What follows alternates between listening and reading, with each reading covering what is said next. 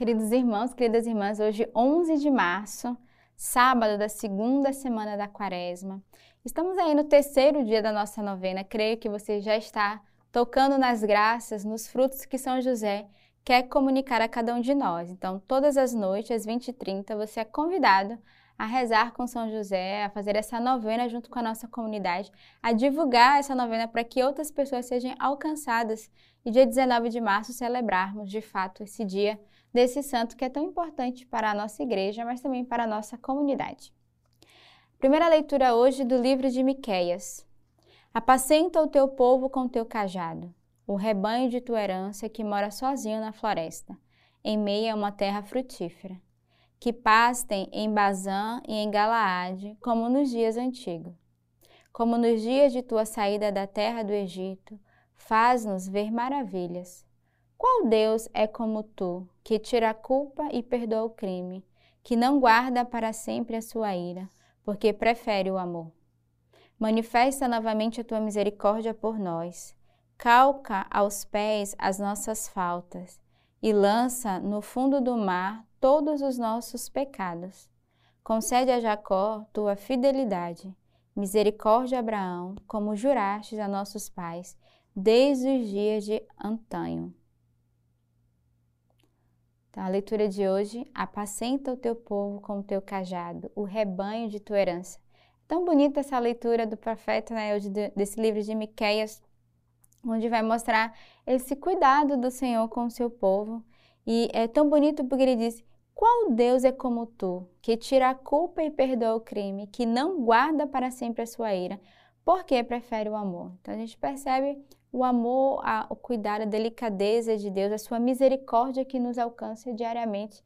E isso renova o nosso coração, que mesmo na nossa fragilidade, na nossa pequenez, nós podemos perceber a misericórdia de Deus, o seu amor, que toca e que alcança a cada um de nós. O salmo de hoje é o Salmo 102. Bendize ao Senhor, ó minha alma e tudo que há em mim ao seu nome santo. Bendize ao Senhor, ó minha alma, e não esqueça de nenhum dos seus benefícios. É Ele quem perdoa a tua culpa, cura todos os teus males. É Ele quem redime tua vida da cova e te coroa de amor e compaixão.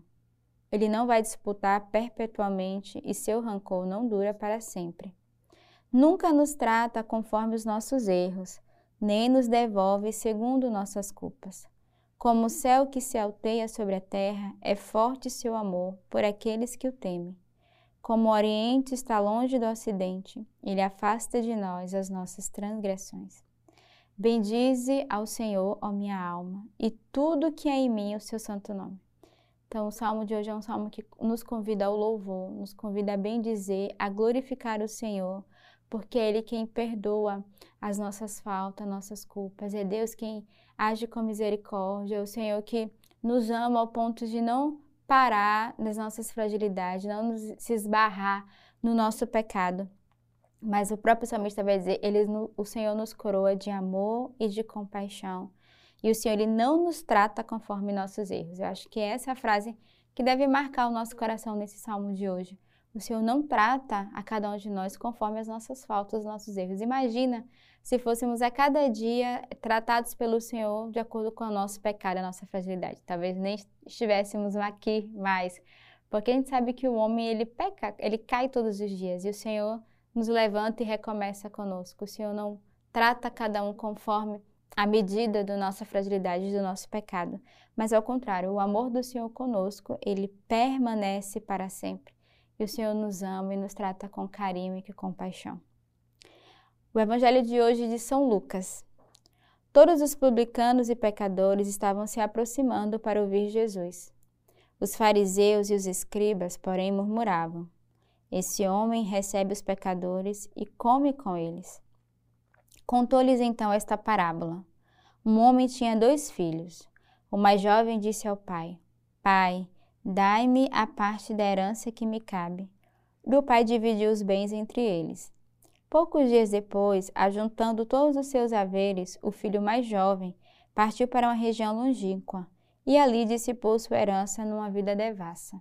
E gastou tudo. Sobreveio àquela região uma grande fome e ele começou a passar privações. Foi então empregar-se com um dos homens daquela região que o mandou para seus campos cuidar dos porcos. Ele queria matar a fome com as bolotas que os porcos comiam, mas ninguém lhes dava. E caindo em si, disse: Quantos empregados de meu pai têm pão com fartura e eu aqui morrendo de fome? Vou-me embora procurar o meu pai e dizer-lhe: Pai, pequei contra o céu e contra ti. Já não sou digno de ser chamado teu filho. Trata-me como um dos teus empregados.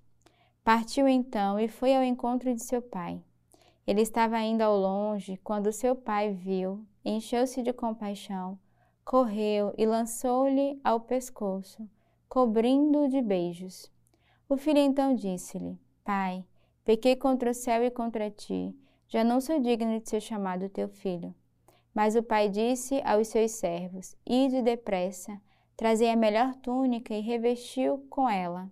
Ponde-lhe um anel no dedo e sandália nos pés. Trazei o novilho cevado e matai-o. Comamos e festejemos. Pois este meu filho estava morto e tornou a viver. Estava perdido e foi reencontrado. E começaram a festejar. Seu filho mais velho estava no campo. Quando voltava já perto de casa, ouviu músicas e dança. Chamando um servo, perguntou-lhe o que estava acontecendo. Este lhe disse: É teu irmão que voltou, e teu pai matou o novilho cevado porque o recuperou com saúde. Então ele ficou com muita raiva e não queria entrar. Seu pai saiu para suplicar-lhe. Ele, porém, respondeu a seu pai: Há tantos anos que eu te sirvo e jamais transgredi um só dos teus mandamentos, e nunca me destes um cabrito para festejar com meus amigos. Contudo, veio esse teu filho, que devorou teus bens com prostitutas, e para ele matas o novilho cevado. Mas o pai lhe disse: Filho, tu estás sempre comigo, e tudo o que é meu é teu. Mas era preciso que festejássemos e nos alegrássemos, pois se teu irmão estava morto e tornou a viver, ele estava perdido e foi reencontrado. Então, muito conhecido esse evangelho, né? A parábola do filho pródigo. Eu poderia passar aqui uma manhã falando, eu acho que não preciso nem comentar. A gente percebe aqui que a lógica de Deus ela é contrária à lógica humana. Você vê aqui o questionamento, né? Esses dois irmãos, um que pede a herança e que vai embora, que gasta, e quando volta, o pai que acolhe como esse pai misericordioso e que vai dar dignidade.